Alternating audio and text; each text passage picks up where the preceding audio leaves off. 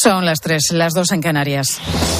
Con Pilar García Muñiz, la última hora en Mediodía Cope. Estar informado. 30 segundos son los que exactamente la tierra ha temblado esta madrugada en la frontera entre Turquía y Siria. Lo contaba esta mañana en Herrera en Cope George Chabé, es hermano marista y vive en Alepo, en Siria, una de las ciudades más afectadas a solo 30 kilómetros del epicentro de este seísmo de magnitud 7,8. Nos hemos despertado a las 4.17 de la mañana y la tierra empezó a temblar, temblar, temblar, temblar. Más de 30 segundos, creo, no sé cuánto tiempo tembló. La gente salió a la calle eh, y la gente tenía mucho miedo. Hay edificios que cayeron por toda parte, sobre todo en las partes donde eh, eh, son más vulnerables pues desde Alepo nos llega también el testimonio de Bajat Atsri. Él es psicólogo y nos contaba que lo ocurrido le ha hecho retroceder en el tiempo, concretamente al inicio de la guerra en Siria, una guerra que ha destruido buena parte del país.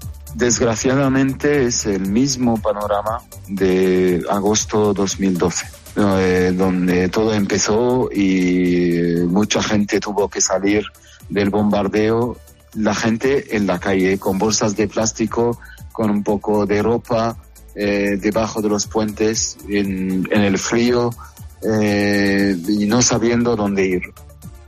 Han pasado 12 horas desde ese fuerte seísmo que deja hasta el momento 1.800 muertos y más de 6.500 heridos, unas cifras que se teme van a seguir aumentando en las próximas horas.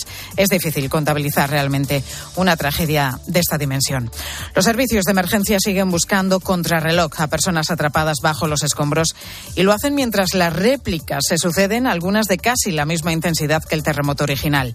Turquía contabiliza casi 3.000 edificios derrumbados y habla del peor seísmo desde 1939, cuando fallecieron 30.000 personas. La comunidad internacional se moviliza ya para prestar ayuda. España enviará dos aviones. También viajará en las próximas horas. Luis Felipe Suárez es bombero en Huelva y experto en este tipo de emergencias. Pues volamos a las 6 de la tarde, llegaremos a Turquía a las 12 de la noche y una vez allí ya nos pondremos a, a cargo, nos acreditaremos como equipo de rescate y nos pondremos a cargo de las autoridades turcas, que son los que nos la zona de trabajo. En España, casi el 11% de los jóvenes consume cannabis y el 2,5% cocaína. Aquí en Mediodía, a partir de las tres y media de la tarde, vamos a abordar las adicciones entre los jóvenes con la historia de Mariola Esteban. Ella es la madre de Gonzalo y de Candela. Con 16 y 15 años respectivamente, sus hijos cayeron en el mundo de las drogas. Con mucho esfuerzo logró sacarlos adelante, pero por el camino no olvida momentos muy duros, como el llegar a tener que echarlos de casa. Yo, eh, dentro de todo ese proceso, los tengo que poner en la calle en alguna ocasión, por supuesto. O sea, el niño que sale por la puerta y tú le dices tienes que llegar a las 12 y el niño no llega a las, a las 12, ni a la 1, ni a las 2, ni a las 3, ese niño tiene la puerta cerrada y no entra.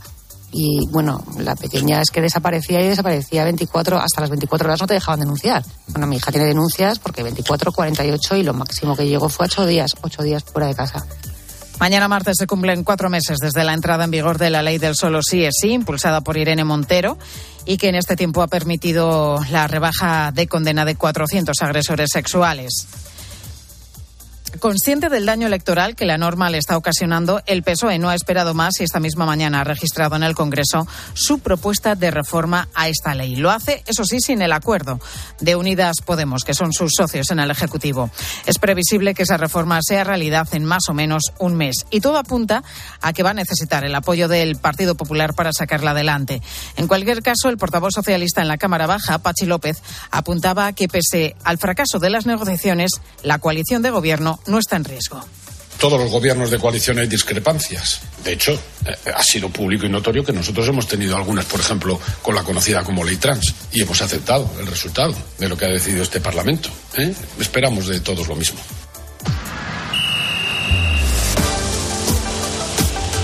Deportes en Mediodía, Cope. Estar informado. José Luis Corrochano, ¿qué tal? Buenas tardes. Hola Pilar, ¿qué tal? Buenas tardes. El Real Madrid dice prácticamente adiós a la liga. Bueno, el Barça ahora mismo tiene ocho puntos de ventaja sobre el Real Madrid, después del Barcelona 3, Sevilla 0 y del Mallorca 1, Real Madrid 0. Lo siguiente del Real Madrid es el Mundial de Clubes.